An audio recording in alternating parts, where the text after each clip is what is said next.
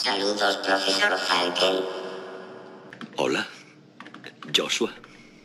Hola, me llamo Frances Box y esto es Saludos, profesor Falken, un podcast en el que repasamos noticias y aplicaciones de inteligencia artificial, pero en un lenguaje que entendamos los que no somos ni Ada Lovelace ni Isaac Asimov. Este es el 32 episodio, hoy es lunes 20 de diciembre de 2021 y este fin de semana ya es Navidad. Sí, sí, ya lo sé. Me he columpiado bastante y he estado como dos semanas sin episodio. Pero es que, y aparte hoy es lunes, no es domingo, pero es que me estoy replanteando reformular el podcast.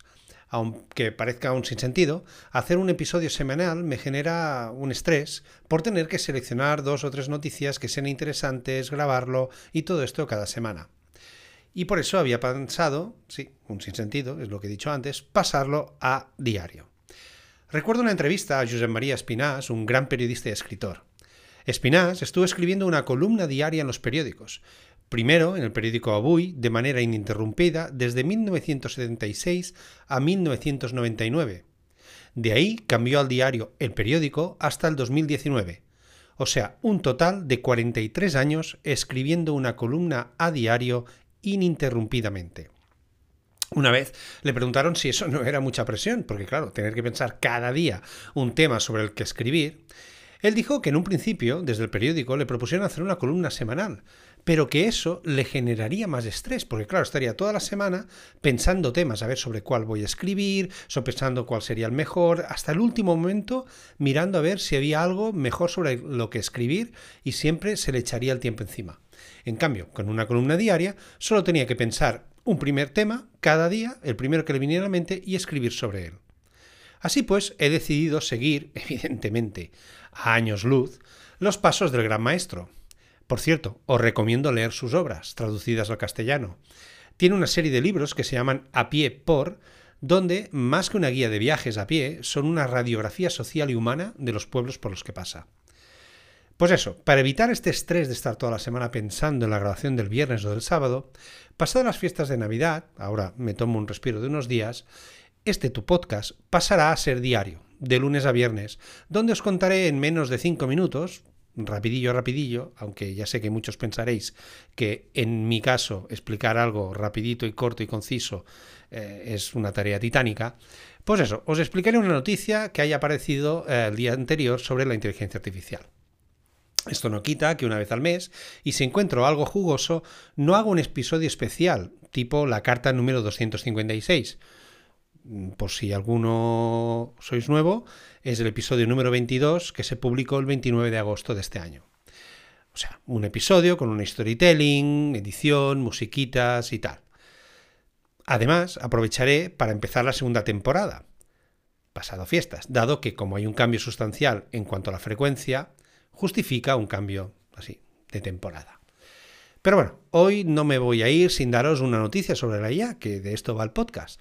Y esta va como anillo al dedo para estas fechas, porque hay una plataforma que utiliza la inteligencia artificial para escoger los regalos en función del perfil de la persona obsequiada. Y es que no tener ni idea de lo que regalar es un problema común. A mí me pasa cada año. Una solución es escuchar el podcast de Chus Naharro llamado Gadgetocast, donde cada semana te trae gadgets que no solo no sabías que existieran, sino que no sabías cuánto los necesitabas.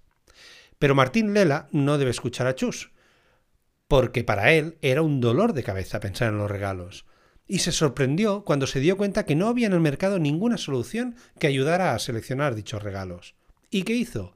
Pues como emprendedor de bien, desarrolló su propia solución. Lo ha hecho con dos amigos, tan locos como él, Tadeo García Binda y Nicolás Arias Binda. parece hermanos de, por parte de madre. Tal como ellos mismos explican, después de muchas horas de trabajo, pruebas y errores, hemos programado un algoritmo que, a partir de información sobre la persona a la que va dirigido el obsequio, hace una selección de artículos. La plataforma creada se llama Regality, acabado en Y, y la web es regality.io, e inicialmente nació en Argentina, país de origen de los emprendedores. En noviembre del 2020, debido a las dificultades del mercado argentino, en palabras de Lela, se trasladaron a Barcelona, donde contaron con la ayuda y el apoyo de Barcelona Activa, una agencia de desarrollo económico del Ayuntamiento de Barcelona. Recién han lanzado una nueva versión de la plataforma justo para estas fiestas de Navidad. Ya cuentan con 1.500 productos de 95 marcas, desde grandes firmas como Nike o Nike, para los más puristas, hasta otros startups locales como Calvin.